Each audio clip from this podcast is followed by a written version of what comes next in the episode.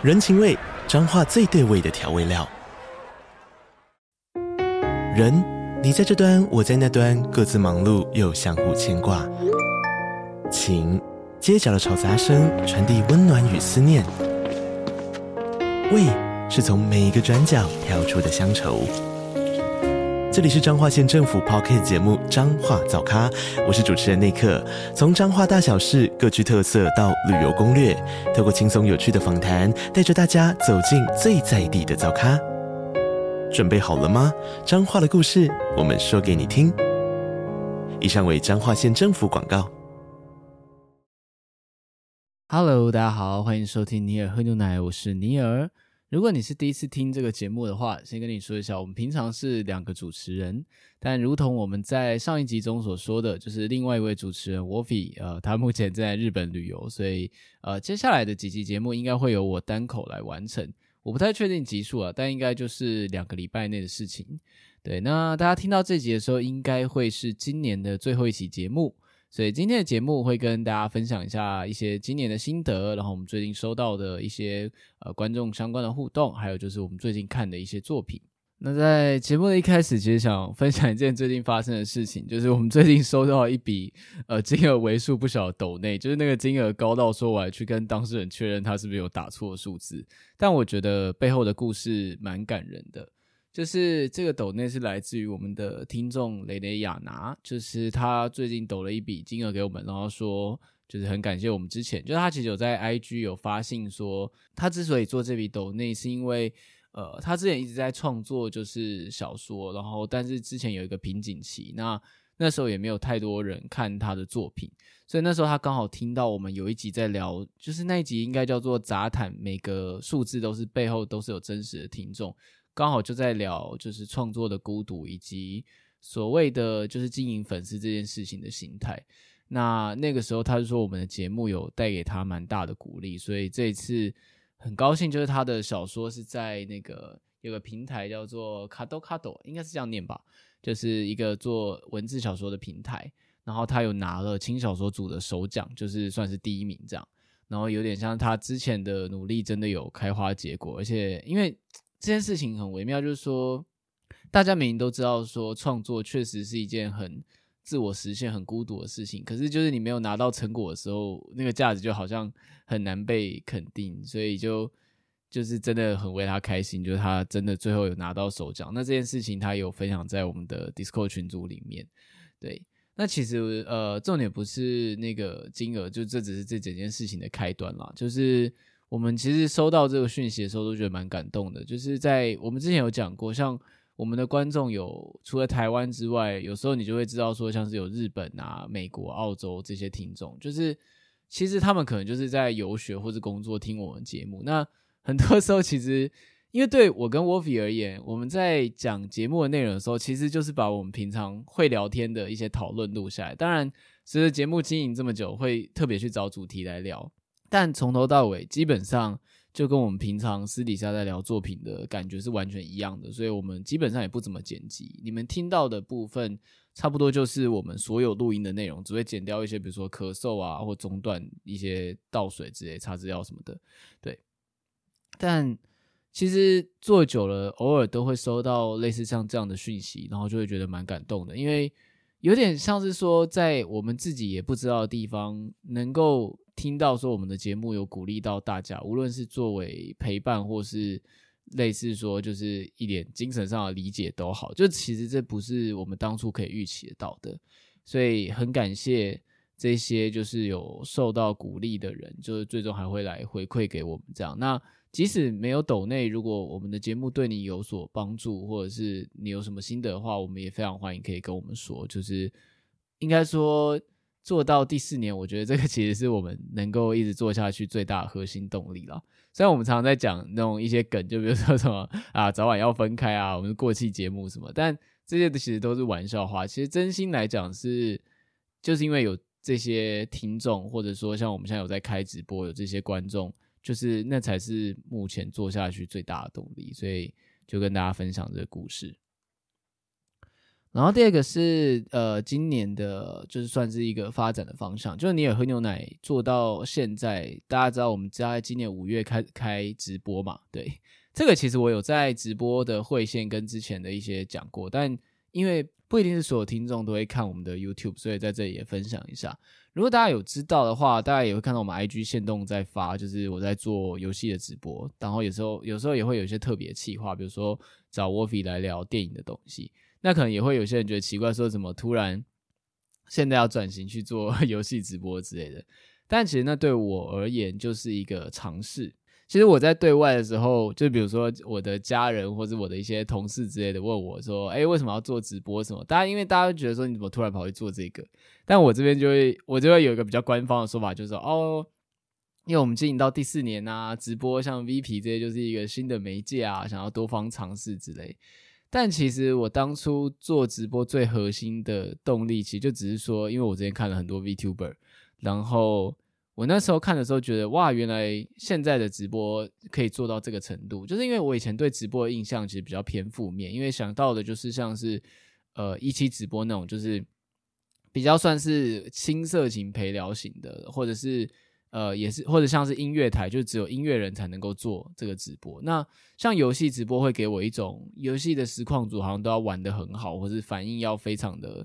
呃，尤其是男实况，之前也讲过，就尤其是男实况组好像就是要非常的嘴臭，就是非常反应非常激烈这样。所以我之前对实况的印象其实一直没有到非常好，而且自己也没有那么有兴趣。可是看了 VTuber 之后，就是觉得说，哎，原来。玩游戏，或者是即使玩得不好，也可以很有效果、很欢乐这样，然后就觉得那个气氛很棒。那那时候也刚好是说，我们那时候其实，我们那时候其实也经常会收到观众的回应，比如说，呃，能不能办线下活动啊？就是听到你们聊作品的时候，很想要在现场跟着一起聊。但以我们之前录音的形式，除非办 live podcast 的现场活动，不然就是其实是没有办法及时跟大家互动的。而且因为之前疫情嘛，所以。办线下也是一个遥遥无期的一个，就是大家都可以讲，而且因为线下可能还要收票钱什么，其实很麻烦。那所以那时候就觉得说，呃，就是单纯想要开开看直播。那因为那时候其实也没想太多，就是呃，因为直播大部分都是玩游戏，那我也来玩游戏看看这样。当然，其实随着做到这个阶段，就是也做了半年了嘛，然后我们频道现在也做到一个很小规模，但也有收益化，然后偶尔也会有人投 Super Chat 这个程度。其实有感觉到说，就其实大家可能不是所有人都想要看游戏的直播。其实对我们的听众而言，大家可能会更想看我们聊电影啊，或电影的同时视听，或是聊，比如像我自己常常在聊那个 Uniqlo 的分析之类的。确实，这些才是我觉得大家应该会比较想看的。经过这半年的尝试，我们明年的分配大概会是这样：就是我们的 Podcast 还是会稳定的周更，然后 IG 的贴文也是会持续的写。那直播的部分。我个人这边可能就不会玩那么多游戏，我可能游戏的话就会专注在我喜欢的一些游戏，像我现在斯普拉顿已经是玩到一个就是翻掉这样，但说翻掉是没错，但我应该会开始去参加一些，比如说像呃 VTuber 或者是其他就是类似像直播组的比赛，就我应该是接下来明年的话，如果是真的要长期玩游戏，应该就会放在斯普拉顿上，就我想要往。类似像业余的这个方向前进，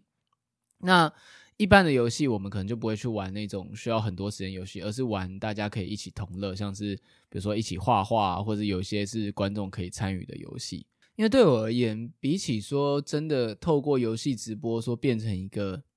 就是真的获取很多收益或变成一个游戏直播主，我觉得自己在做游戏直播的时候，其实最开心的还是那种就是大家一起玩，一起吐槽。就是所有观众有在参与的感觉，我想要把它留下来，但应该就不会是我们未来频道的主力。但我还是很开心，可以用一个比较轻松业余的方式，让大家可以就让喜欢的人可以跟我们一起互动。那 YouTube 频道那边的话，我觉得之后应该会开始做一些主题式的简介、影评之类的。那这边做的可能就是 Podcast 不能做的东西，比如像。像我有喜欢的，比如说服装的品牌，或者我们喜欢的音乐人、电影人。那用 Podcast 的话，大家是没有办法看到画面的，也许会做这种就是类似像轻知识型的影片吧。我自己的个人目标是这样。那今年刚刚讲到，就是呃，我们有拿到一些就是抖内的收入，然后之前也有一些业配或者是合作相关的案件。那那些收入所赚得的钱，其实就会去投入到那个直播器材里面，然后就让 Woffy 自己也可以开播。因为目前能够大家在 YouTube 直播上看到都是我，除了说我自己时间比较可控之外，另一个原因是因为 Woffy 家的器材现在是没有办法去开直播的。但我觉得，就是这件事情，就是 Woffy 自己也可以开直播这件事情，应该可以在明年的一二月就可以达成了。嗯，就是这边也跟刚刚抖了，就是一笔为数不小金额的亚娜，就是虽然你说那笔钱就是说我们可以放松休耕去吃好吃的，但我们应该会好好善用这笔金额，就是我们会投入到就是直播的器材里面，然后就是可以让节目可以更好。尤其是接下来，其实我不太能保证。就是我其实一直有个想法，是说我们之前在疫情的时候也做过，像是远端录音。因为以现阶段来说，因为像我们两个人都在北部嘛，但如果我要投入更多的心思来经营尼尔喝牛奶，很有可能我之后的工作是会远端的，甚至我人可能就不会在台北。那如果我们两边都有很好的资呃很好的收音器材的话。其实远端录音，然后把它剪成 podcast，其实是蛮可行的。我们之前的状况其实就是说，远端录音的时候讲话会有延迟，然后会有一些卡顿什么。但目前假设像是比如说透过 Discord，然后我们还有呃线上那个录音的云端软体，那个通话的顺畅度应该就会好很多。也许未来就是你有喝牛奶要长期做下去的话，这是一个必须要面对的一个，也不能说问题啦，就是一个改变。因为我不太可能。永远都留在，比如说永远都留在台北，然后留十年这样子的。哇，讲这个好像很离奇，所以一讲之后我就在台北留再留十年对，所以这个也是算是我们长期做的一个准备了。然后跟大家分享一下，就是今年开始做的一些，就是我们新的尝试的心得总结。那接下来我们就来讲作品吧。今天讲的作品都是漫画作品，然后其实是一些他们其实都已经算是连载很久，甚至有些已经结束连载。但之前很少提，是因为说，第一个像我们每次录音的时候，其实多少有点就是主题性。然后第二个是有些作品就是可能因为 Woffy 比较少看漫画，但有些漫画他也会想看，所以如果我讲的话就会爆他雷，所以就会变成说这个作品其实很早就已经结束了，然后也很红，然后也没讲到。对，其实我也很喜欢，但没有讲。好，那首先来讲是第一部是那个《地狱乐》这部作品，就是《地狱乐》其实。我觉得已经红到不太算是次文化作品吧，对，而且因为他最近又又宣布要那个，之前又宣布要动画化，所以明年就会由 MAPA 来制作，虽然是一个呼声非常高的作品。那《地狱乐》作者叫贺来有志，然后他最大家最常见到的标签应该就是他就是所谓的那个藤本树的那个疯人院出来的助手之一。对，这件事情可以稍微讲一下，就是。大家都知道那个藤本树的编辑是林世平嘛，就是这位就是日籍台译的算是那个编辑，然后他一个人等于说像是把 Jump Plus 的那个就是这整个平台拉拔起来，然后培养了非常多新进的漫画家。那个贺来有志也算是他就是拉拔起来的一个漫画家之一。我觉得他们其实是有一个很明确的组队的方向，就是他们的他们的漫画都是属于那种。就是我觉得比较偏邪道，然后冲击力很强，然后篇幅不会到长期连载，就算是中期连载的作品。像《链锯人》虽然有继续连载，可它就是呃第一部就直接先完结嘛。那总之就是以林世平为首所带领的这些年轻漫画家，就是目前都逐渐的在崭露头角。然后 Jump Plus 也跟 Jump 本家开始走出就是不太一样的道路，这一点其实是真的是蛮值得敬佩的。好，那我们就来回归到作品吧。地狱乐的故事，其实它整个故事结构非常的单纯。简单来讲，就是幕府派了一群死刑犯，然后跟一群死刑犯的行刑人，有点像他们的监督者，以两人一组的搭档，然后就派了好几组这样的搭档，踏上一场就是无法几乎无法归来的旅程。那他们的目标是要就是去到一个叫所谓的蓬莱仙岛去找到就是长生不老的仙药。对，那大家听到这边应该会觉得，嗯。长生不老仙药这故事很耳熟，没错，就是它其实是，呃，它其实就是引用了，大家都知道，就是所谓秦始皇派徐福去，呃，去练去蓬莱仙岛求仙药这个故事。但蛮有趣的是说，当时，呃，大家应该都知道徐福的故事，就是有谣传说他后来是到了日本，但这个故事反而是反过来，就是日本要南下去一个神秘的小岛找仙药。那它其实就有点像是用这个历史背景把它串起来。那我觉得这故事结构设定很好，就是说，因为他们的所谓的死囚人数跟就是那个行刑人人数从一开始就是固定的，就是他们就是十个人，就是十组人马，然后上岛。那你因为知道这些这些死囚，因为基本上他们都是穷凶恶极的罪犯嘛，那他们当然就各有目的，然后就会开始互相厮杀。它其实有点像是那种大逃杀作品式的变体，或者是像那种格斗型漫画。那其实设定人设定人物数量这件事情，某方面来说，其实它也等同决定了作品的长度。因为大家就会知道说，在没有新角色登场的前提下，它的故事应该就不会是一个超长篇的大连载。首先，它的目的非常的明确，我们要去找仙药，然后就是我们的人马是有限的，所以也可以让大家就是。不会有发生所谓以前 Jump 这种王道系漫画那个战力无限膨胀的问题，它通常都可以好好完结。另外一个像有类似架构，我觉得是那个约定的梦幻岛，就一开始他们的人数就固定，然后目标就是要逃出那个梦幻岛嘛，所以其实很多伏笔在一开始到后来都有好好的回收。我觉得 Jump 的漫画近年转变最大应该是这个点吧，尤其 Jump Plus 的那个网络连载的进度感觉又更紧凑。就是这个世代好像已经很难再出现像 One Piece 那样那种超级无敌大长篇连载了，但对读者来说，我觉得这也是好事，就是大家可以感受到说，就是这个漫画一直都有一个很强烈的目的性，所以你会觉得好看，也是因为主角们是一直有在认真符合这个目的性，有在推进剧情，而不会让你觉得说。有些漫画有些集回数可能是周刊连载，为了就是水掉一集 之类，或者是那个战斗不小心画太强了，然后打不完，一直打来打就是你来我往，然后打个打个一年这样子。对，那我们就稍微讲一下就是漫画的剧情主角吧。主角那个画眉丸是就是历代所谓他们在那个幕府时代有一个忍者村叫石影村。然后他是忍者村最强的忍者，就画眉丸这个称号其实是最强忍者才能够获得的。那他也是里面算是最穷凶恶极的罪犯之一。但很可爱的是，他参与这场行动的核心目的其实是想要再见他的妻子一面，就是是一个非常纯爱的故事。他的搭档是，就是他们在里面所谓我们刚刚讲到说有行刑监督人这件事情，他们家就是负责行刑监督的，叫做呃前那个前卫门一家。负责行刑的这个家族叫做前右卫门一家，所以就等于说，呃，每一个每一个就是死囚，他配的都是一个前右卫门，然后就是他们都有不同的名字或者技能，等于说有点像是一个反派就被配上一个正派的人这样。那那个画眉丸配到的是一个呃是一个女生叫做左切，她是浅右卫门一家就是算是少数难得的女性这样。所以他们的关系其实很有趣是，因为通常这种配对通常都会做成很像是他们最终可能会在一起或一种信赖感关系，但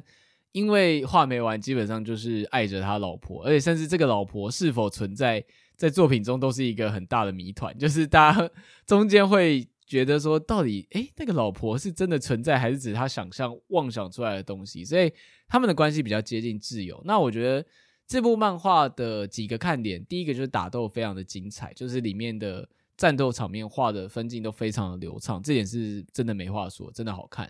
然后第二个是它里面的角色都非常个性，非常的强烈，就是从角色造型到他们的个性都就是真的是很少年漫画、战斗系少年漫画那种强烈设定。你可以想象，就是那个潮度，就是很像死神的那种潮度吧。然后第三个就是这里面的 CP 非常的像，就是里面有各式各样的 CP，比如说兄弟啊、师徒啊、双子啊，对，然后或者是像像是这种就是就是亦亦敌亦友的相爱相杀关系，对，就是其实我到后来我觉得它的设定因为非常好理解，那好理解的另外一个缺点就是说它其实没有什么太多的悬念。但因为他的战斗很好看，跟 CP 真的很像，所以你会 一直想要看下去。这不是 P，这不是在酸他，这是我真的觉得他好看的点之一。尤其我当初入坑的时候，因为你知道他的那个剧情，就是他们一群人搭着船要去那个很危险的蓬莱仙岛，就不免会想到说，就很像猎人的那个黑暗大陆片，但这个是已经完成的黑暗大陆片，然后 猎人那边库拉皮卡还在船上，这样，所以。我基本上是用一个非常快的速度就把它追完，但我觉得这也是它就是真的是好看的魅力，就是它它的给我的感觉，其实那种那种精彩感，其实很像看《鬼灭之刃》，因为《鬼灭之刃》的剧情其实也不复杂，就是一场就是追逐就是追逐无产的一个追追击战嘛，然后所以就是我觉得短片的作品本身，只要设定够，就是那个设定的目的够强烈，大家其实不会去想太多，就是历史背景或合理性的问题。它就是你就是演出一场精彩的群像剧这样的感觉。那我觉得《地狱乐》真的是非常适合大家一口气追完的作品，尤其是就是一开始的，就是设定什么悬念也都有收回，而且它是少数，我觉得这种作品的结局我收的，我觉得还算喜欢的。对，那接下来就会稍微讲到一些就是作品里面人物爆雷的部分，就如果大家不想被雷的话，可以就是去看完之后再回来听。我们刚刚有讲到说，它的设定其实是说，就是它其实是跟那个徐福的传说有关嘛。那所以主角群他们到了这个蓬莱仙岛，这其实是一个虽然叫做仙岛，可是其实是一个很诡异的地方，就是上面有各种就是奇奇怪怪的，就是动植物生态系。所以主角群在很早之初就有人说，这个岛很像是一个人造岛屿，因为像他们在里面遇到怪物，就是引用了非常多就是支离破碎的佛教、道教观念，所以他们就会觉得说。这应该是由人类造成，而不是如果假设这个仙岛真的是，比如说几千年就存在的话，那不可能它会有人类的这个文化，这一定是在某个时期进来的，对，不然怎么会跟比如说日本也知道神道教的一些东西有关？对，那因为它的故事真的是设定的，就是这个。应该说，因为他的画工真的非常好，所以在作品前期的时候，这个仙岛上面给人的那种诡异的紧张感，其实真的是塑造非常好的。其实我刚刚会拿《约定的梦幻岛》举例，也是我觉得他跟《约定的梦幻岛》前期那种鬼族的压迫感的那种感觉非常的强大。当然，到了后作品后期，就是随着逐渐揭露之后，你渐渐就不怕这些东西，就不会你就不会觉得它是一个惊悚点的。可是。至少那个前期的气氛营造是真的非常不错的。哎，第二个就是他跟那个藤本树一样，就是真的是非常积极的在发便当。就有时候前面一个看起来非常强的人，可能下一下一页突然就一巴掌被拍死了。对，就是前面还在讲他的起源故事，然后下一页他就领便当了。对，但也因为这样，所以就是会造成说大家在看剧情的时候，就是非常的紧凑感。对，就会让你觉得真的会觉得说，哎，这这个岛的威胁是真实的，因为因为不是常常会发生说，觉得那种主角群好像不管怎样，就是因为光环都死不了的感觉，但没有这部就是很多人就是一下就死了。像我觉得让我觉得最惊艳的一幕是，呃，像我们刚刚讲说，就是他们前右卫门家，就是那个负责处刑也负责监视的那个家，对，就是有各式各样的人跟着被派到岛上。那其中就是他们是有排位的，虽然这个排位不完全依照实力，但当然上位的人基本上，呃，就是实力也不差。所以像里面排名第一位的叫做前右卫门卫善，然后他就是一个看起来在传统的武士漫画中非常强的角色，就是戴一眼眼罩，然后看起来就是一个很厉害的大哥。可是最让我惊讶的就是他在他们登岛之后，就是他管理的是一个很穷凶恶极的。一个犯犯人，就是他是一个巨人吧，然后就是在他们登岛之后的一瞬间，就是哎，他就跟那个，他就看那个巨人，就是哎呀醒来，就下一页他就直接被拍死，就所谓就是给人最强的感觉的角色，就一瞬间就被打死了。对，就是我当然理解说这样的安排应该是为了营造就是所谓这些死刑犯的冲击，但我觉得这个转折就是画的非常的好，就会让人觉得真的感受到整个岛屿的这种追击战的威胁性。然后里面有很多这样子的感觉吧，就是他很会塑造战斗中的绝望感，但也必须讲一下他的缺点，就是说所谓这些我们刚刚讲的优点，到了漫画的后半之后会逐渐的消失，因为随着你看到后期，你就会知道说，哦，这个整个穷凶恶极的岛屿其实背后有他的管理者，那在漫画里面被叫做算是天仙大人。对，那这些天仙大人其实就是有点像是他们所探寻长生不老药所需要的关键，就是这些人都拥有非常美丽的面貌，就跟那些怪物不同，他们全部都是长得一模一样的，就是美男美女，而且性别还可以变来变去。我说那一题就是里面有一对天仙，就是双子，就是也是蛮猛的，就是他们就是从小到大就一起长大，可他们又会互相互相上床之类的。对，但呃，上床在这里面其实也是一个设定，就是。他们在修仙的时候，就是房中术也是他们一个主修的项目之一。就是这不是我胡想，就是真的作品里面是很认真在设定这件事情。但总之，随着天仙大人们登场之后，整个岛屿的谜团就差不多解开了。就是大家就知道说，岛屿上面有一些阶级制度，然后整个岛是由天仙大人在管理。那他们当然自由，他们留在这个岛上，跟他们为什么要诱惑外界的人们前来采长生不老药，这一切都是有设计的目的。但随着他揭露以后，前期的那种紧张感就比较没有，他后期其实就完全变成纯战斗式的漫画，而且就是已经一开始就是最终决战，因为死囚们的目的就是夺得长生不老药，然后带回去获得赦免。那天仙大人的目的就是他们自有自己炼丹的目的，就是他们对于这些登岛的人们，登岛的人们对他们而言比较像是粮食或者炼丹的一些算是素材吧，对，所以就是两方的利益冲突其实非常的明显。那到后来就会出现了很像猎人里面的那种所谓，就是猎人里面不是有念能力嘛？那在这部漫画里面叫做道，就是就是呃道教的神道教的道。那它其实有点像是一种属性相克的战斗系统。但我觉得就是随着这个战斗系统登场之后，就就是这部漫画就开始变得算是。就是有点像是传统王道，就是你已经可以预期它大概的展开，因为接下来就是回合制战斗，就是 A 人马去打，就是 A 敌人，B 人马去打 D 敌人。对，虽然大家会觉得被我讲有点无聊，但因为它的打斗还是画的非常好看，所以我觉得基本上不影响嘛。但战斗系统的时候，我看到战斗系统登场的时候，就会有种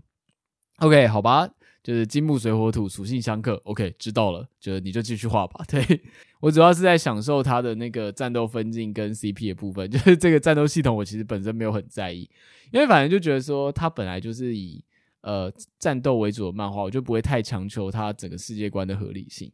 但总体来说，我觉得因为这一部里面给我的感觉，就是因为人物的动机都很明显，所以不会有人突然就是就是所谓的智商下线，所以。反派天仙大人们在就是在登场时的动机，他们的欲望，他们的就是那种藐视人类感觉，我都觉得就是呈现的非常好，然后也都觉得非常合理。我觉得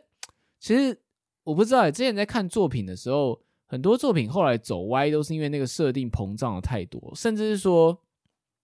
前面一个被就是捧到极高的恶意反派，到后来就是那个动机非常的太小了，就会有一种啊就这样。就是你说，你跟我说这个人做到这个程度，就为了这样子，当然前面不得好好说话，好好沟通一下嘛，对。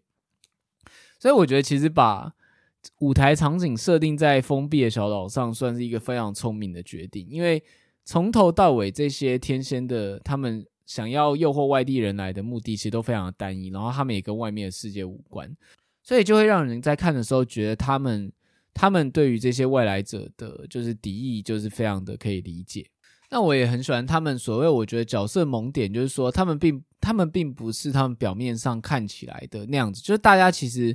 因为他们其实像死囚跟行刑人，就是跟浅右卫门一家，其实他们算是到了岛上才认识的关系。那有些人当然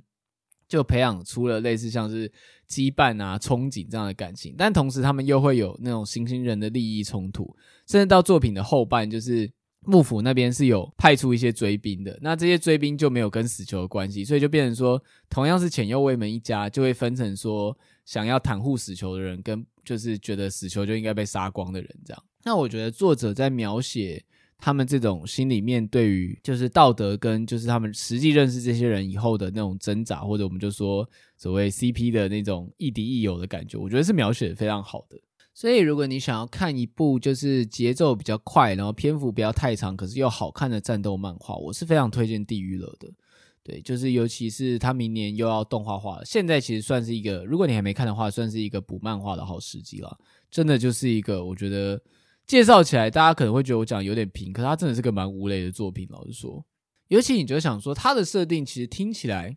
都是以前有过的设定，像是。像是最基本的，找一群死囚来在岛上一个封闭的环境里面死斗，这其实就是非常很大逃杀或者决斗式漫画。你要说它其实像那个周末女武神也算，就是反正就是一对一决斗，然后融合了一点那个生存的元素，像是那个约定的梦幻岛，然后甚至我觉得很有趣的是。所谓那些里面反派天仙大人们的目的，其实我觉得跟如果大家有看过那个彼岸岛的话，其实跟彼岸岛的吸血鬼有点像，就他们有点想要把吸血鬼的病毒带到日本本土。就是整个其实你要说的话，我觉得地狱乐的设定，如果用框架来看，其实都是一些以前有过的框架，但它好看就好看在说。它在就是各个以前有的元素里面取得一个非常好的平衡，然后在一个极好的篇幅里面，很快就把它完结，就是故事有好好的起承转合。我觉得其实这样就很好，因为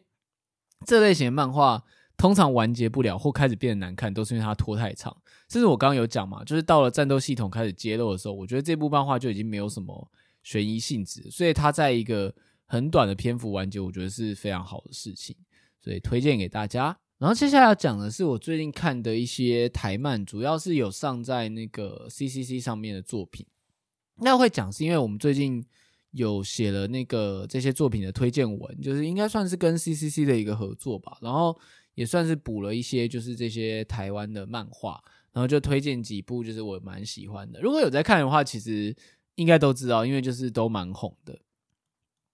那首先第一部是那个《猫与海的彼端》，这是一个只有四五话的漫画吧。对，那我之前一直听到人家讲，就觉得很萌、很虐之类的。就是我一直听到这部漫画好评，但一直都没有看。然后，而且我觉得原本我的期待是说它是有点像是百合微甜的糖，但是没想到就是就是虐的程度就是超乎我想象。应该说它的情绪的深远程度比我想象中要深沉非常多。就是《猫与海的彼端》讲的就是两位就是小学生，然后一个。大家可以想象中的那种，就是朋友失去朋友的故事，就是一个本来是就是不太能融入人群，然后另外一个非常开朗，然后他们因为一些比如画画这件事情而有了交流，但结果你从作品的第一二话，因为它很短嘛，你从第一二话大概就可以感受到说，就是其中一位主角应该是出事了，导致里面的女主角就是性情有点改变，这样。就这应该会是一个日常系的，就是虐心的故事。但我觉得它超越我期待的地地方在于说，我觉得它描写情感这件事情非常的细腻。就是它并不是，它并不只是单纯的因为这个失去朋友的事件，而是这伴随着失去朋友的事件，女主角女主角看到了非常多的事情，比如说像是其实呃大人也是很无能为力的，或者是其实我们失去朋友在。我不知道大家有没有这个经验，就是你如果在年幼的时候丧失亲人或友人，那个情绪是是很难被好好处理，甚至会变成很像是一种我们所谓像幽灵一样的存在。就是你明明都长大，可是这个阴影就会默默在角落，就是就是一一辈子去影响你，或者你在长大，你在做某些事情的时候，你就会想到这个阴影。对，就是如果那个情绪没有被好好消化，那其实对小朋友来说是一个非常深远的影响。那我其实很讶异，就是他居然能够把这件事情呈现得这么好。两个主角其实算是一对漫画搭档，就他们在小学，一个写剧本，一个画图这样。那主角后来就成为了编剧，所以他其实是一直有走在这个创作的道路上。可是失去友人的这个痛，其实他一直到了非常非常非常以后才释怀。我很难讲那样子的感觉，因为对于小朋友来说，死亡其实非常抽象的概念，甚至因为。就连大人其实很长都没有办法好好去面对，比如说你的亲朋好友过世，就是大家都只是那个仪式走完了，好像哭完了，但是那个失去他的空虚感，通常都要到一两个月甚至更久以后才会一口气袭来，然后那个感觉其实非常可怕，就是你需要很长的时间，你才可以完整的接受到，就是对方已经不在的这个事实，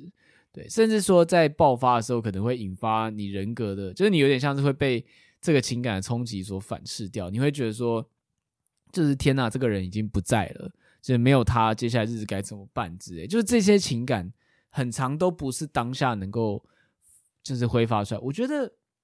因为他作品的篇幅很短，所以这边聊的反而不是作品，而是一些延就是延伸的探讨。我觉得其实，在就是那种丧葬的场合，能够大哭出来，或者是情绪反应非常剧烈的人，其实是好事，因为表示说他的情感有。挥发出来，但如果大家有参加过告别式之类，就其实大家的情绪都蛮压抑的，就是大家可能会流泪，可是就是默默流泪，不会有人真的一直很大哭大闹，因为可能也会觉得这种场合不适合，或者会让大家心情变差。但我觉得这种情绪的反噬在后来爆发出来，是真的蛮有可能。我身边其实就有就有人是这样子。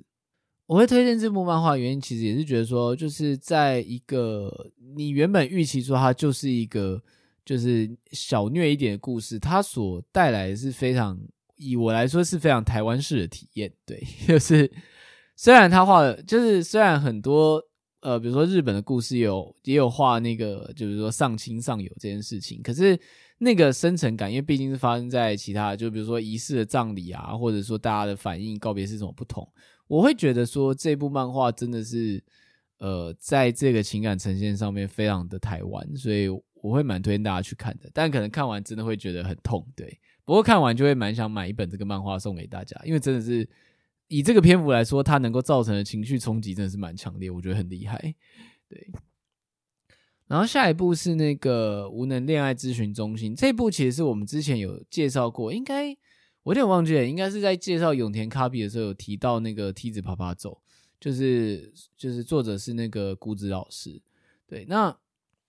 我会推荐这部漫画的原因是我觉得很好笑，是因为我从很早就开始看，然后里面的主角沈清他是在念辐射系的一位就是。就是一位 gay，但是他常常喜欢上异男，然后一直没有办法脱单，然后他觉得很焦虑。但是他的另外一个好友吴杰，就是一个看起来表面乖乖，但其实是玩超开的、超开放的那个，就是就是算是到处常常跟人家就是约炮，只谈只做爱不谈爱的一个就是少女这样。那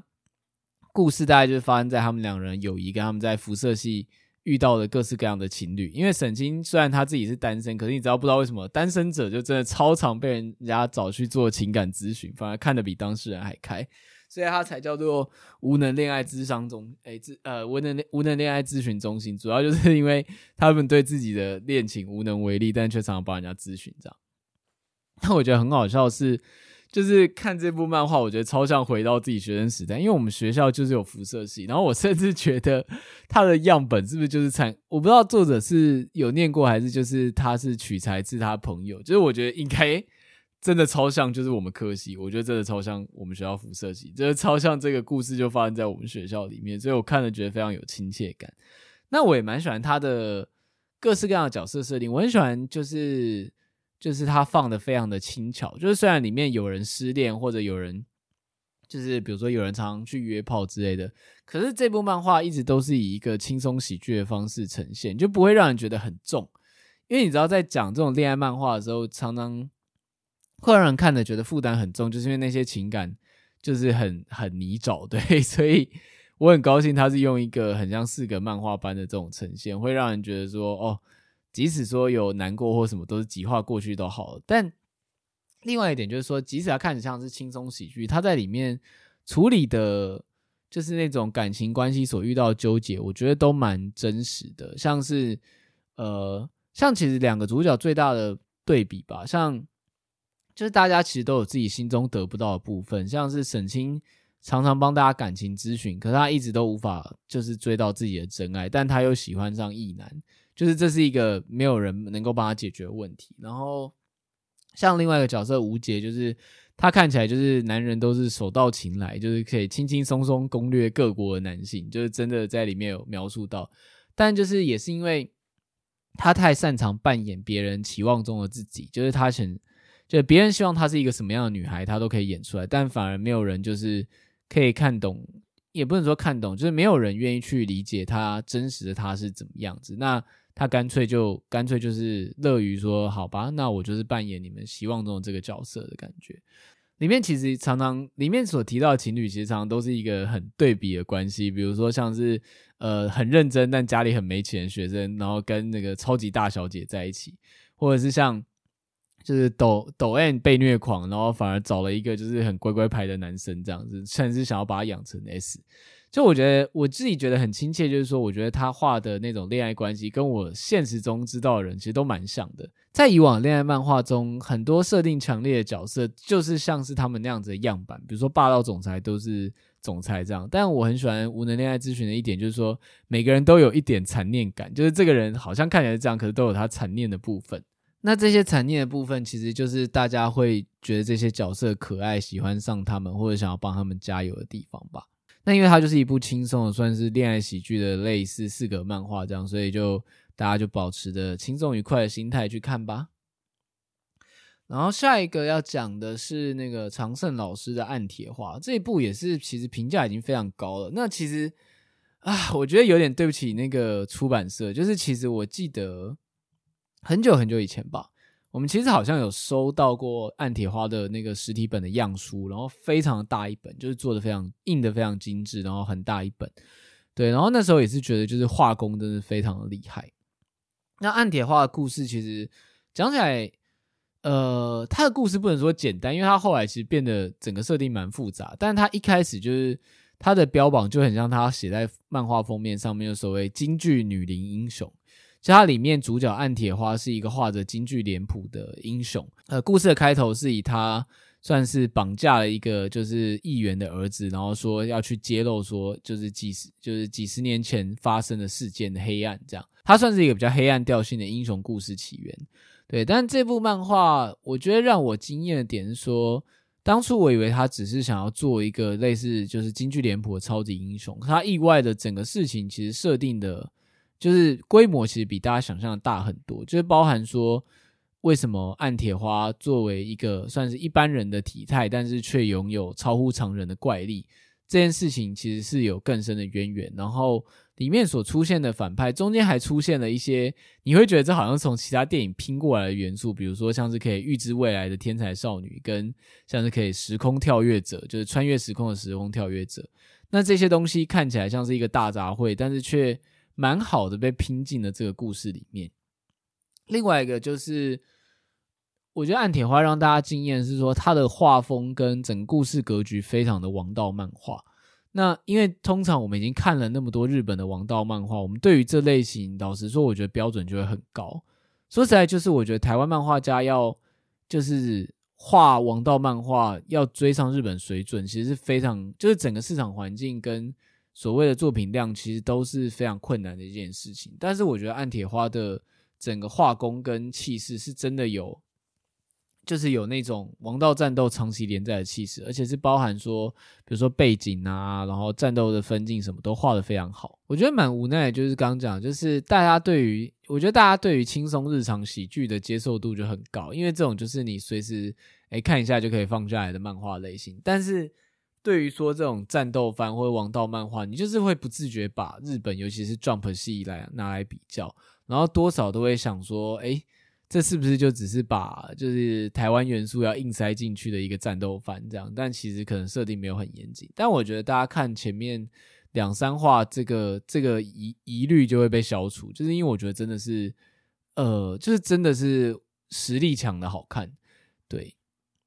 那因为它有那个，就是刚讲，它其实除了说主打暗铁花，它是一个京剧女伶英雄之外，就是它其实有融入了非常多科幻的设定，所以其实你看到后来会发现说，它整个架构，它其实是一个比较偏科幻战斗型的漫画，就是你会原本以为说那个京剧女伶英雄应该是一个比较偏传统型，或者是比较都会感，但没有，它其实是有很多的科幻设定，所以以现在来说，我觉得它。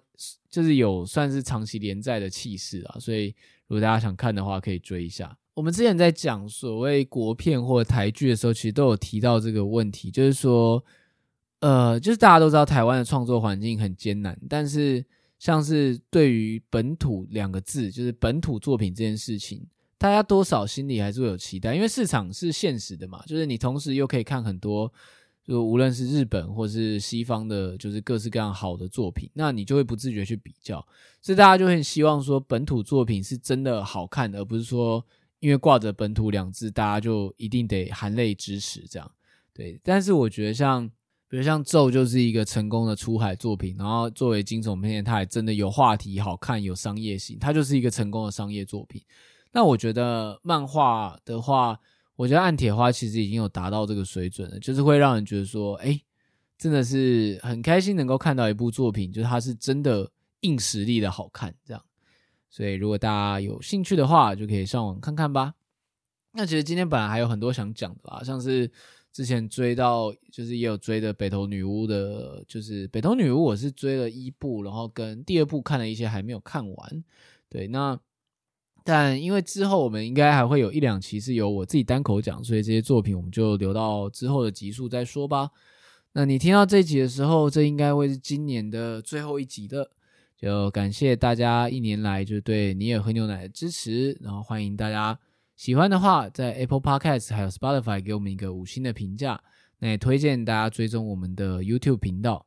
我们的 YouTube 大多以游戏直播或是一些特别企划为主。那如果你想要跟我们互动的话，就是可以追踪我们的 IG，就是常常会发一些作品的心得，可以直接私讯我们。然后最重要的是可以加入我们的 d i s c o 群组。那以上提到这些，就是你可以在节目资讯栏，我们有个叫社群的传送门，就是点击就可以看到这些地方了。那这边就祝大家新年快乐喽！我们之后明年再见，拜拜。